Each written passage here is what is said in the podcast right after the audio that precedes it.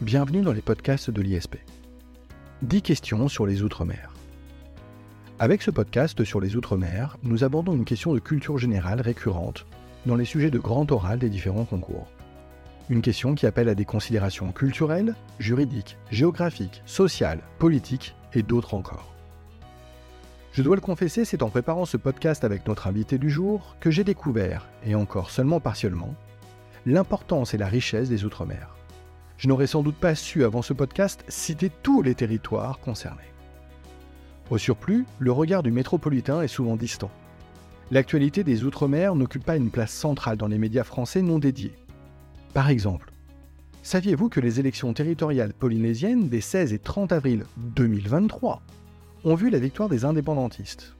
Un vote qui pose la question de l'indépendance à terme de la Polynésie française, comme d'ailleurs en Nouvelle-Calédonie, alors même que ces deux territoires français ont déjà des statuts largement dérogatoires au droit commun. Bref, dans ce podcast, nous vous proposons d'envisager ensemble l'évolution de l'outre-mer, ou plutôt l'évolution des outre-mer, tant la situation de ces territoires français est disparate. Et pour ce faire, j'ai le plaisir de recevoir aujourd'hui Benoît Kennedy, professeur de culture générale et de droit public au sein de la prépa ISP. Benoît Kennedy, bonjour. Bonjour Jacob Bérébi. Toujours un plaisir de vous recevoir, Benoît Kennedy. Commençons si vous voulez bien. Pouvez-vous nous dresser un, rapide panorama des Outre-mer? Euh, Je crois qu'on peut immédiatement dire que les Outre-mer euh, constituent un héritage de l'histoire, mais qui se traduit aussi aujourd'hui par une diversité de statuts. Est-ce qu'on peut faire un point? Tout à fait. Alors, on va essayer déjà de faire une liste pour répondre à, votre question, votre observation, quels sont les Outre-mer? En Amérique, du nord au sud, Saint-Pierre et Miquelon. Pour les Antilles, Guadeloupe, Martinique, Saint-Barthélemy et Saint-Martin. Saint-Barthélemy et Saint-Martin ont été détachés de la Guadeloupe en 2007. Et on précise quand même, puisque vous parliez de la référence historique, que la Guadeloupe est française depuis 1635. Et maintenant, on passe à l'Amérique du Sud, la Guyane. Dans l'océan Indien, La Réunion et Mayotte. Dans le Pacifique, la Nouvelle-Calédonie, la Polynésie française, Wallis et Futuna, et, c'est vrai que sur la carte c'est de l'autre côté, l'îlot de Clipperton. Enfin, dans les Antarctiques, les terres australes et antarctiques françaises, un certain nombre d'îles qui sont rattachées, je pense au, au Kerguelen, Saint-Paul, Amsterdam, mais aussi rattachées administrativement au TAF, les terres australes et antarctiques françaises, les îles éparses qui sont près de Madagascar. Au final, si on regarde tout cet ensemble, c'est plus de 3 millions d'habitants, 4 à 5% de la population française, 120 000, km en dehors des terres australes antarctiques françaises, dont pour la Guyane 84 000 km. Je rappelle que la France, c'est 550 000 km, donc on voit ce sont des territoires qui comptent territorialement, mais qui comptent encore plus si on regarde l'espace maritime, puisque ces possessions françaises ultramarines nous permettent d'avoir une zone maritime de plus de 10 millions de kilomètres carrés. C'est une des deux plus importantes au monde avec celle des États-Unis. Alors, si on regarde maintenant les statuts, on y reviendra euh, en détail euh, certainement dans la suite de ce podcast, les DROM, c'est-à-dire départements et régions d'outre-mer, ce sont des, des collectivités où le conseil départemental général est également conseil régional. On a Guadeloupe, Martinique, Guyane et Réunion, ce sont des territoires qui étaient départementalisés, c'est-à-dire qui a le statut de département depuis 1946, a aussi le statut de Drôme, Mayotte. Les collectivités d'outre-mer, hein, Saint-Barthélemy, Saint-Martin, Saint-Pierre-et-Miquelon, Wallis et Futuna, la Polynésie française. Et enfin, enfin, euh, la Nouvelle-Calédonie est une collectivité euh, sui generis, ce qui en dit d'ailleurs assez long sur la diversité de ses statuts. Alors effectivement, nous allons revenir quelque peu sur euh, différents statuts que vous venez d'évoquer. Mais avant cela, Benoît Kennedy, euh, on note que certains territoires, euh, certains de ces territoires, comme les cités, donnent lieu à des litiges territoriaux avec des questions assez intéressantes de droit international public. Est-ce que vous pouvez nous en donner un aperçu? Tout à fait, tout à fait, Jacob Bérébi. Alors ce sont des conflits d'autant plus complexes que ce sont des territoires qui ne sont pas peuplés, donc sinon, on pourrait toujours avoir le critère de l'autodétermination des populations. Un des cas qui est connu, c'est Clipperton. Clipperton, dont le territoire le plus proche est le Mexique. Il a fallu attendre 1959 pour que le Mexique reconnaisse sa souveraineté française. mais il y a toujours des conflits autour euh, des zones de pêche. Un accord a été trouvé en 2007, renouvelé en 2017, et Clipperton, d'ailleurs, qui est aussi euh, proche des gyres océaniques, donc un des endroits où on a le plus de déchets plastiques sur, la planète, sur la planète. Et on trouve souvent la marine qui fait, qui fait des escales ben, pour marquer justement notre souveraineté. Donc on peut dire que Clipperton, la situation est réglée. Alors Clipperton a une population, on a eu des, naufragés au début du XXe siècle, une petite communauté euh, avec une situation des assez ubuesque où l'unique homme du groupe était, était devenu le dictateur. Voilà. Donc pour ceux qui s'intéressent aux situations ubuesques, je vous intéresse à regarder Clipperton, mais on va sortir notre sujet. Effectivement, c'est assez original. C'est original. C'est le gardien de phare. Et à la fin, les femmes l'ont tué, ce qui prouve que la révolte l'emporte toujours quand le régime est illégitime. Alors, plus complexe, euh, c'est les îles éparses. Les îles éparses, j'en parlais, c'est le sud de l'océan Indien, c'est proche de Madagascar et de la Réunion. Elles ne sont pas peuplées. Alors, elles sont soit dans le canal, euh, dans le canal du Mozambique, du Mozambique pardon, soit au nord de la Réunion pour Tromelin. Alors, c'est des îles déjà qui sont magnifiques, souvent des, des, îles paradisiaques. Elles ont un intérêt stratégique, économique, commercial, sauf que leur localisation font qu'elles sont revendiquées par les puissances proches les Comores, Madagascar et l'île Maurice. Elles ne forment que 43 km, mais c'est un territoire maritime quand même de 640 000 km.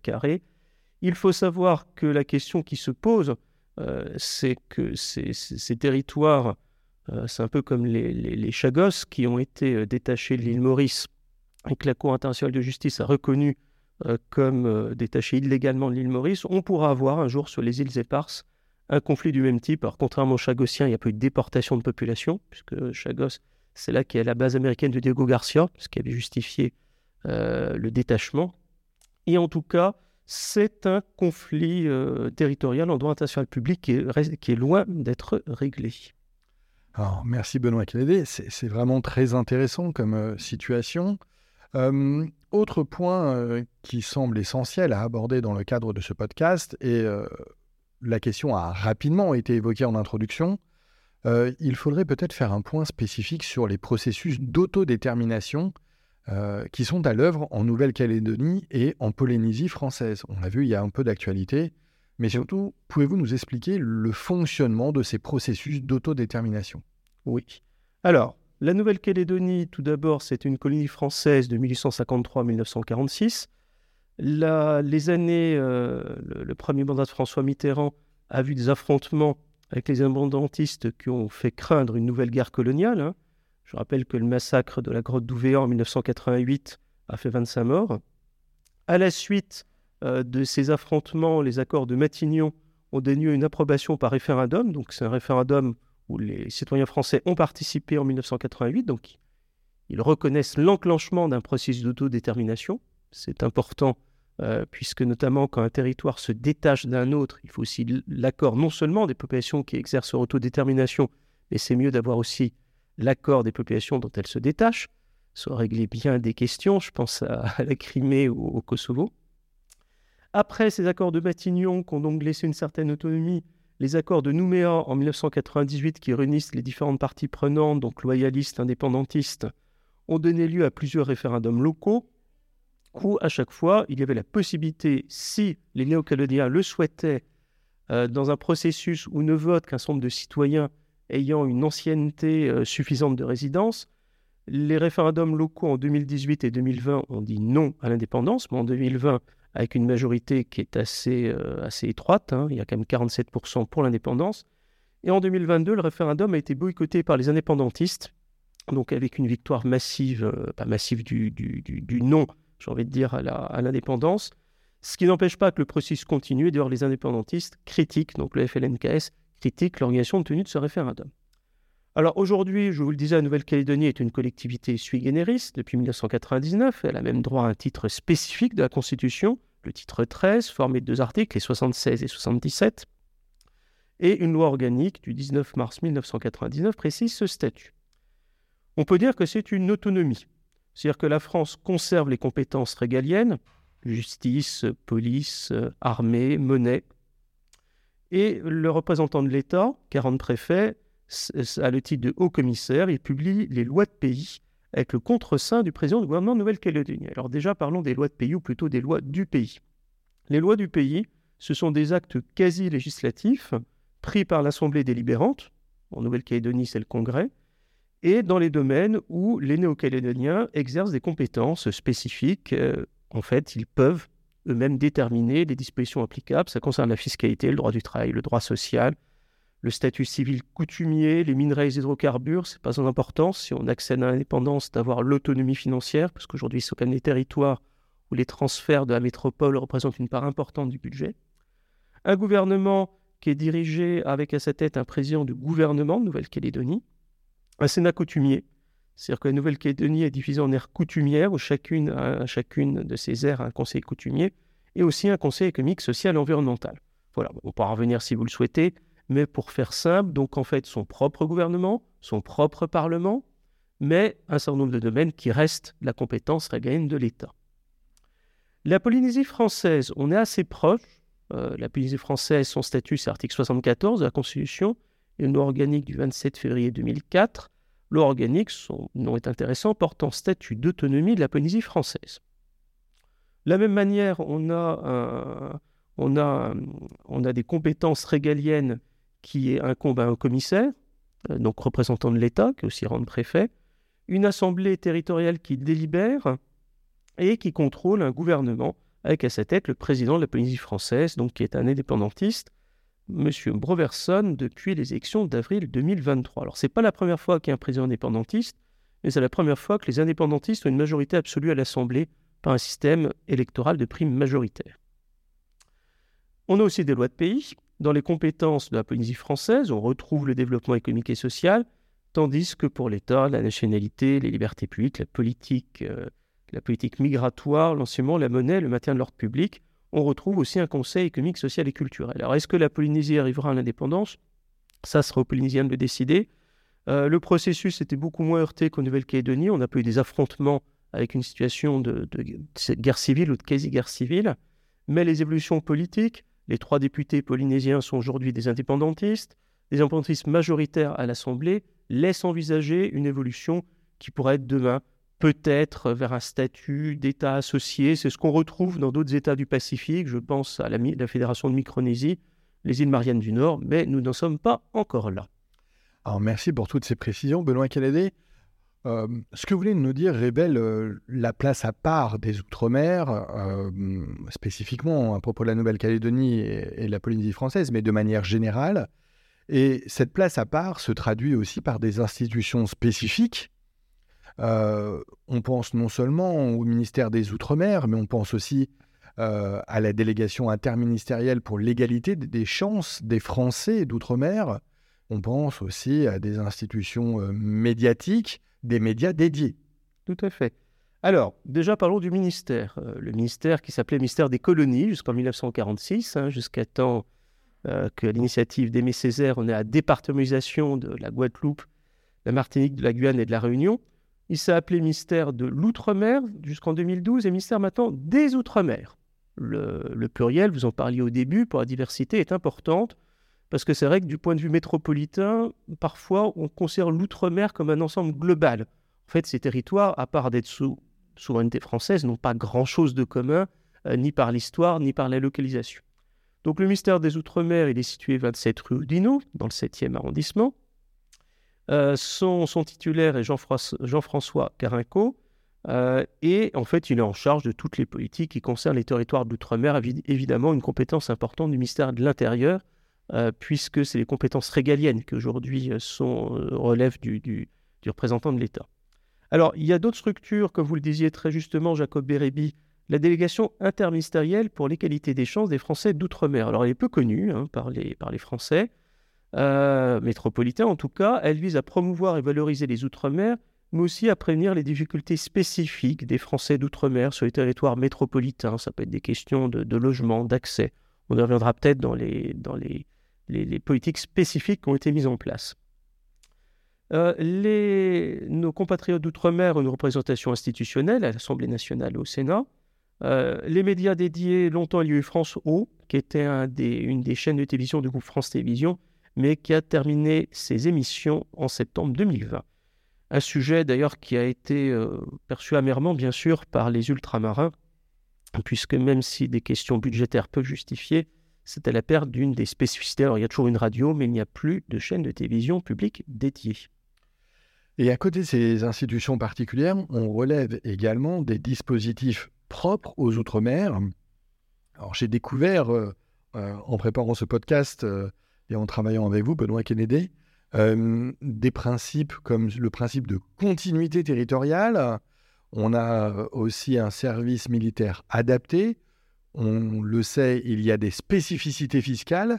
Est-ce que vous pouvez évoquer pour nous ces particularités? Tout à fait, Jacob Bérébi. Alors, la continuité territoriale, c'est en fait un principe de service public qui vise à renforcer la cohésion entre les territoires d'un même État, en compensant les handicaps qui peuvent être liés à l'enclavement, l'éloignement et difficultés d'accès. Le concept au début ne concernait pas l'outre-mer, c'était pour désenclaver la Corse. Ça s'est traduit notamment par des, liaisons maritimes, donc c'est les années 70. Aujourd'hui, l'application de ce principe pour les outre-mer, ce sont des mesures d'aide pour le transport aérien, c'est-à-dire que si les habitants de l'outre-mer ou des DROMCOM, hein, je vous rappelle département région d'outre-mer, collectivité d'outre-mer, si on prend les sigles, euh, lorsqu'ils souhaitent étudier, travailler en métropole ou chercher un emploi, ils ont des possibilités avec une prise en charge partielle. Alors les collectivités déterminent les conditions d'attribution, euh, une prise en charge partielle de, euh, leur transport entre le territoire ultramarin dont ils proviennent et la métropole. Bon, il y a d'autres règles qu'on pourrait parler. Par exemple, les fonctionnaires ultramarins ont également un régime spécifique qui leur permet, en termes de congés ou pour, euh, pour, euh, pour justement euh, aller, aller dans le territoire ultramarin dont ils sont originaires s'ils travaillent en métropole. Donc il y a des dispositifs spécifiques. Le service militaire adapté, c'est un dispositif d'insertion socio-professionnelle qui a été créé en 1961. Il s'agit d'offrir un parcours de formation professionnelle dispensé par des militaires et des civils. C'est une idée de militaire. On retrouve la fonction d'intégration de l'armée, mais avec une combinaison civile-militaire qui est tout à fait originale et le service militaire adapté s'est poursuivi après la fin de la conscription. Alors, la fiscalité outre-mer, ça pourrait être un sujet quasiment en tant que tel. Euh, je ne suis pas un fiscaliste en, principe, mais quand même quelques sujets qui peuvent être intéressants. Euh, on sait qu'il y a des crédits et réductions d'impôts pour les investissements outre-mer. On a également des zones franches d'activité nouvelles gérées, les ZFANG, zones franches d'activité nouvelles gérées. C'est un abattement sur le bénéfice imposable. Enfin, pour les entreprises soumises à l'impôt sur le revenu, il y a un abattement pour le calcul de cet impôt qui est de 30% à la Guadeloupe, la Martinique et la, euh, la Réunion pardon, et de 40% en Guyane et à Mayotte. Alors des spécificités euh, qui sont souvent euh, justifiées par l'histoire, mais aussi par un moindre niveau de développement économique et social. les métropolitains encore une fois, avec ce regard distant que l'on peut avoir sur les Outre-mer, sans doute à tort, euh, lorsque l'on évoque euh, les Outre-mer, on pense souvent à deux choses. On pense effectivement à, ce niveau de développement économique et social peut-être moindre qu'en métropole, et on pense aussi euh, très souvent aux faits divers. Bref, ce moindre niveau de développement économique et social, quelle est sa réalité? Quel est l'écart effectif de niveau de vie euh, entre les Outre-mer et la métropole Alors c'est une très bonne question, puisqu'en effet, il faut trouver des critères, et c'est absolument fondamental, puisque quand les Outre-mer se rappellent dans nos médias euh, métropolitains, on va dire, France métropolitaine, c'est les mouvements contre la vie chère, c'est les grèves, c'était une opposition plus forte euh, qu'en métropole contre, contre les, mesures de, les mesures sanitaires pendant la crise liée au Covid. Donc effectivement, on a souvent une image qui est très liée aux faits divers, quelques images brèves avec parfois des, mouvements vifs qui posent la question du maintien de l'ordre. Alors, l'écart de, niveau de vie. Si on prend l'indicateur développement humain, qui a l'avantage de combiner des données euh, de, revenus d'habitants, euh, des données d'espérance de vie, de mortalité infantile, bref, des indicateurs socio-économiques? Le maximum, c'est 1.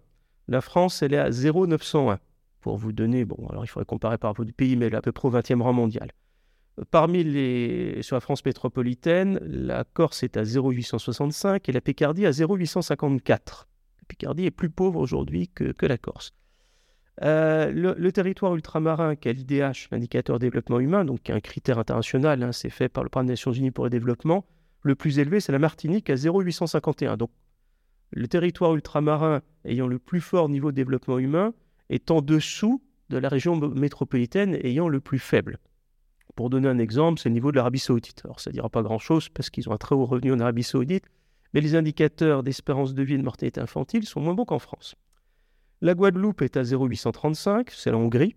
Donc on voit, on a finalement une situation qui est assez proche pour ces territoires de celle des, des, euh, nouveaux États membres de l'Union européenne de l'Est de l'Europe. La Réunion est à 0,822.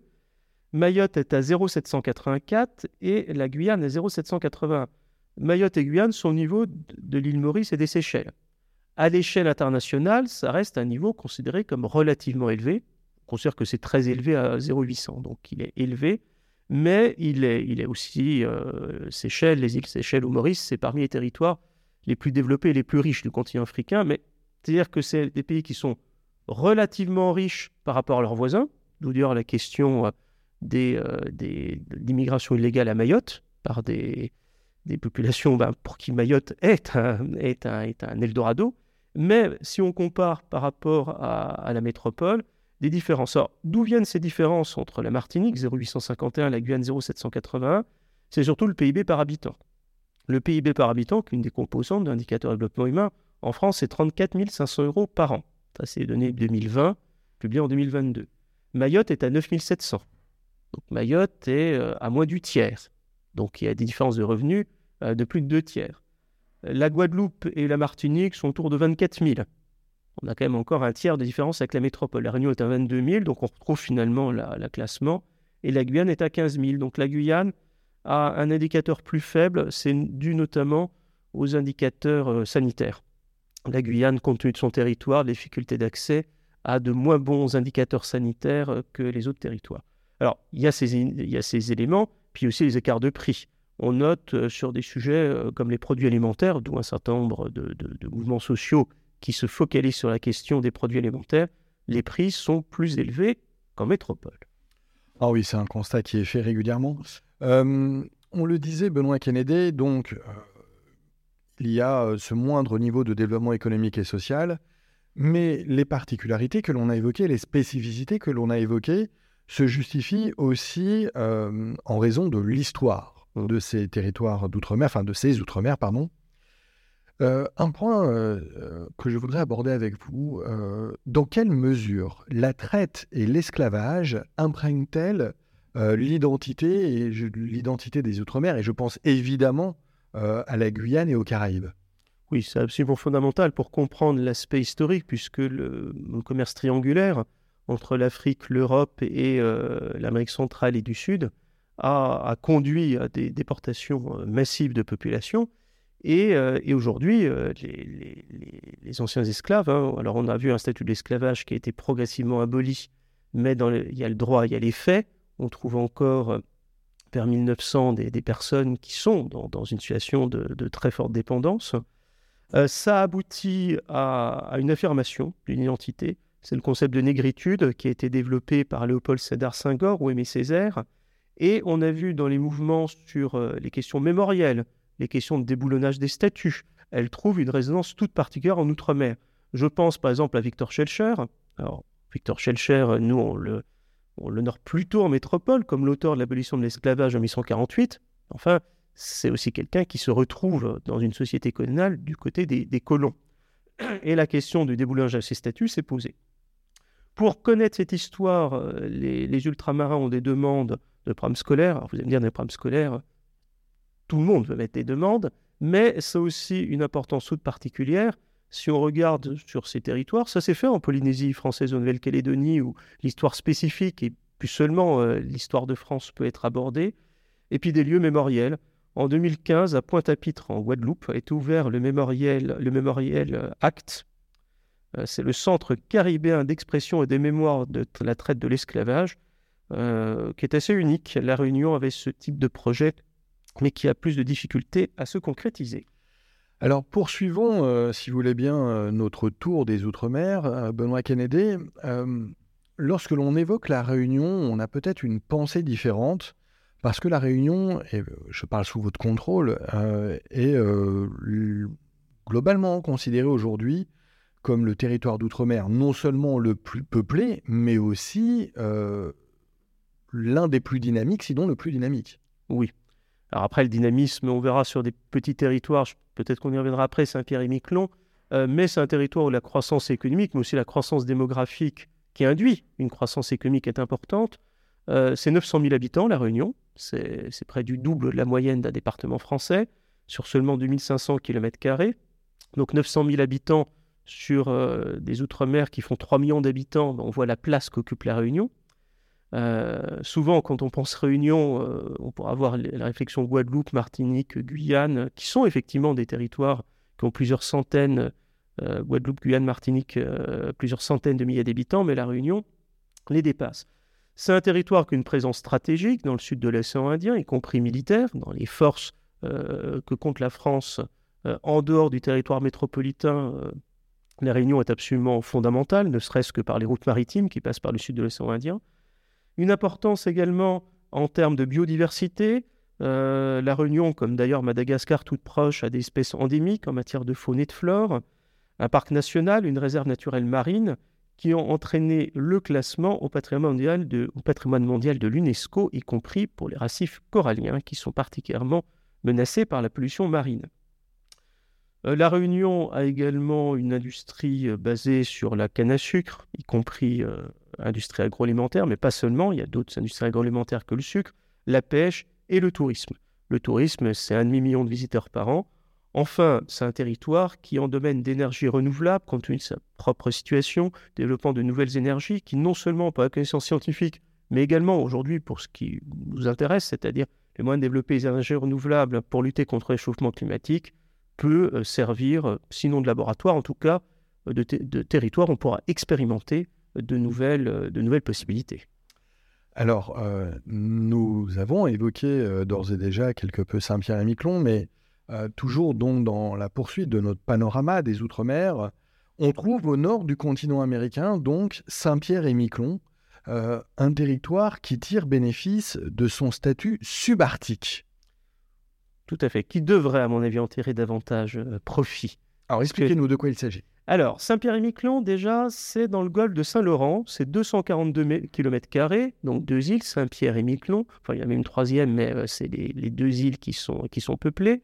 6300 habitants, c'est pas beaucoup. Euh, et euh, c'est un héritage de l'Acadie, c'est-à-dire les Français d'Amérique du Nord, d'un certain nombre d'Acadiens qui ont été déportés, c'est parti des drames. Hein. Les Britanniques ont déporté nos compatriotes francophones, on en parle assez peu même s'il y a quelques places qui le rappellent dans la toponymie à Paris. Euh, un certain nombre d'Acadiens se sont retrouvés à Saint-Pierre-et-Miquelon. Saint-Pierre-et-Miquelon est identifié ben, dès, les expéditions de Jacques Cartier au Canada. Euh, évidemment, à l'époque, ce qui compte, c'est pas seulement de découvrir, c'est de pouvoir maintenir une présence. Donc, ça change plusieurs fois de, de, de main, euh, de possession. C'était un point d'attache de la chasse à la baleine. Aujourd'hui, la pêche reste très importante. Et lors du traité de Paris en 1763, si la France a perdu toutes ses possessions euh, d'Amérique du Nord, enfin il restera la, Louisiane mais qui sera vendue aux États-Unis, euh, eh bien il reste, il reste Saint-Pierre-et-Miquelon. Donc c'est effectivement fondamental en termes de présence. Et vous le disiez en introduction, c'est que Saint-Pierre-et-Miquelon sur une carte, alors ils n'aiment pas dire qu'ils sont subarctiques parce qu'ils ont peur qu'on imagine une terre de glace qui pourra refroidir certaines ardeurs à venir euh, à Saint-Pierre-et-Miquelon. Enfin, on est juste en dessous euh, euh, des, zones, euh, subarctiques. Et de fait, on a une toundra, une toundra arctico-alpine. On a une végétation qui est particulièrement exposée au réchauffement climatique, et c'est vrai d'autres territoires qui, eux, pour le coup, sont arctiques, comme le Groenland. Donc la France, par sa recherche sur les écosystèmes des sociétés subarctiques, peut compter sur Saint-Pierre-et-Miquelon. Et surtout, il faut bien voir que la France, comme d'ailleurs l'Union européenne, veut se positionner comme puissance de l'Arctique. Alors, il y a des territoires qui, sont en Arctique, je pense aux pays scandinaves, mais euh, la France a une possibilité par Saint-Pierre-et-Miquelon, par des coopérations qui aujourd'hui sont possibles de territoire à territoire. Le Japon le fait pour ses territoires les plus nordiques, avec des coopérations directement avec euh, certains territoires qui ont une autonomie. Je parlais du Groenland, mais euh, les territoires du nord de Canada ou certains territoires russes, même ces coopérations aujourd'hui plus compliquées, ont aussi la possibilité de faire de la coopération décentralisée de région à région. Et je pense qu'on pourrait avoir non seulement au plan stratégique, mais en tirant davantage appui de ce positionnement tout à fait original, sans doute une possibilité, au-delà de la recherche scientifique, au-delà des connaissances développées par la France euh, dans le domaine euh, de recherche en grand froid, de navires brise-glace, on a une possibilité, alors qu'aujourd'hui, ben, j'ai envie de dire que, que sur pôles, la France est surtout peut-être presque trop présente en Antarctique.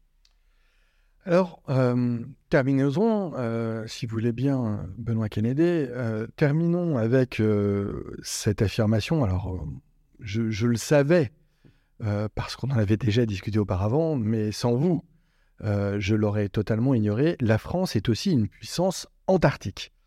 Est-ce que vous pouvez évoquer avec nous la question des enjeux, que ce soit les enjeux politiques, environnementaux ou stratégiques, euh, de la présence de la France au pôle Sud? Car oui, la France est présente au pôle Sud. Tout à fait. Elle fait partie des puissances qui ont des, revendications territoriales sur l'Antarctique. Hein. c'est la Terra Delhi, 432 000 km. Alors, c'est peu hein, sur un continent qui en fait 21 millions. Euh, mais avec en plus euh, d'une partie du, continent antarctique un certain nombre de districts, les îles Saint-Paul et Amsterdam, les îles Éparses. Donc, il y a cinq districts des terres australes et antarctiques françaises et Kerguelen.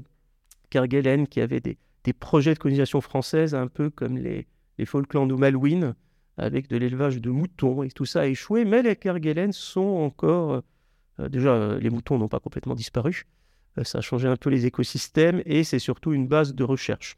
Kerguelen qui est d'ailleurs tout à fait intéressant parce qu'on accède aujourd'hui que par bateau. Il y a la question, on parlait de la continuité territoriale, il n'y a que des chercheurs sur place, mais le jour où il y aura un principe, euh, l'idée d'avoir une, base aérienne pour faciliter les contacts facilitera les choses. Mais pour revenir sur l'Antarctique lui-même, même si on a des territoires qui sont antarctiques par leur climat, enfin ce sont des îles qui sont attachées. Euh, la France est un des signataires du traité de l'Antarctique en 1959, traité entre en vigueur en 61. Bon, je rappelle, mais certains euh, de nos éditeurs le feront beaucoup mieux que moi, qu'il a gelé les revendications territoriales, mais aussi l'exploitation des ressources. L'Antarctique est un continent dédié à la paix et à la science, où il ne doit pas y avoir d'activité militaire ni d'exploitation à des fins économiques. Il va de soi que la réalité est parfois plus complexe et que derrière des aspects scientifiques, les aspects militaires ne sont pas totalement sans importance. Je pense notamment à la bataille que se livre par exemple la Chine, euh, la Chili, pardon, le Chili et l'Argentine euh, pour des présences humaines. On a vu euh, on a vu notamment des bases avec des bébés qui sont nés dans l'Antarctique, prévoyant déjà le principe que le jour il y a une autodétermination, que des, populations euh, chiliennes ou argentines pourront revendiquer. La France n'en est pas là. Hein. Euh, même si elle revendique, là, il n'y a pas un nationalisme agressif, pourrait-on dire, sur, sur ces territoires. Notre présence est surtout, conformément au traité de l'Antarctique, une présence scientifique. C'est la base du Mont d'Urville. Économiquement, euh, l'Antarctique nous intéresse pour plusieurs domaines, le gaz naturel liquéfié, les télécoms, y compris même dans des domaines comme la recherche spatiale. Euh, on peut avoir des ciels beaucoup plus dégagés. Aujourd'hui, c'est surtout l'Australie avec la Tasmanie qui essaie de se positionner sur ce secteur.